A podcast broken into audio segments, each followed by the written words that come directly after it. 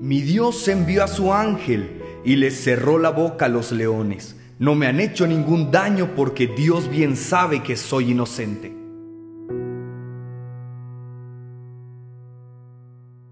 Mis amados, un día sobrenatural.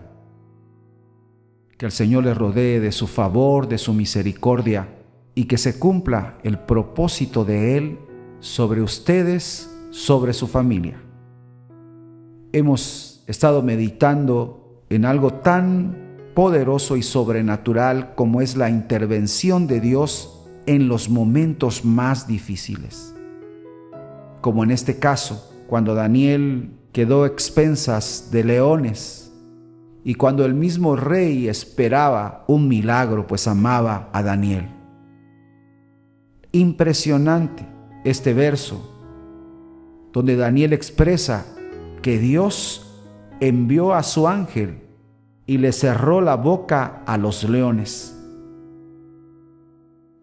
Impresionante también el hecho de que lo que dio pauta para que Dios interviniera era la inocencia de Daniel, su amor por él. Daniel era un adorador. Daniel, a pesar de un edicto, a pesar de, de aquello que había venido como sentencia para los que no adoraran algo que no es Dios, Él se sostuvo en su fe, un ejemplo, un testimonio de una fe inquebrantable. ¿Cuánto necesitamos este tipo de fe en este tiempo? Gente que esté dispuesta a dar la vida, personas que a pesar del riesgo de sus propias vidas puedan mantener una fe inconmovible en el Dios verdadero. La reflexión acá y la enseñanza es que siempre y cuando nosotros mantengamos nuestra fe en Dios y caminemos en rectitud, Él va a enviar a su ángel para cerrar la boca de leones, para librarnos de todo peligro.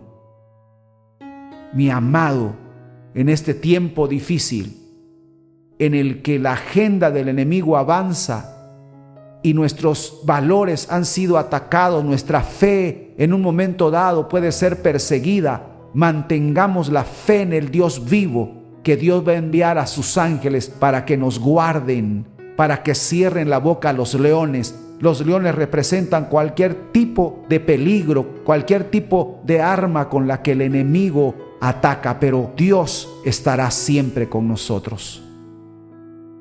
Les amo, les bendigo y declaro que si caminas en rectitud, en inocencia, con una fe inquebrantable y eres un adorador, Dios te librará de la boca de los leones. Bendiciones a todos.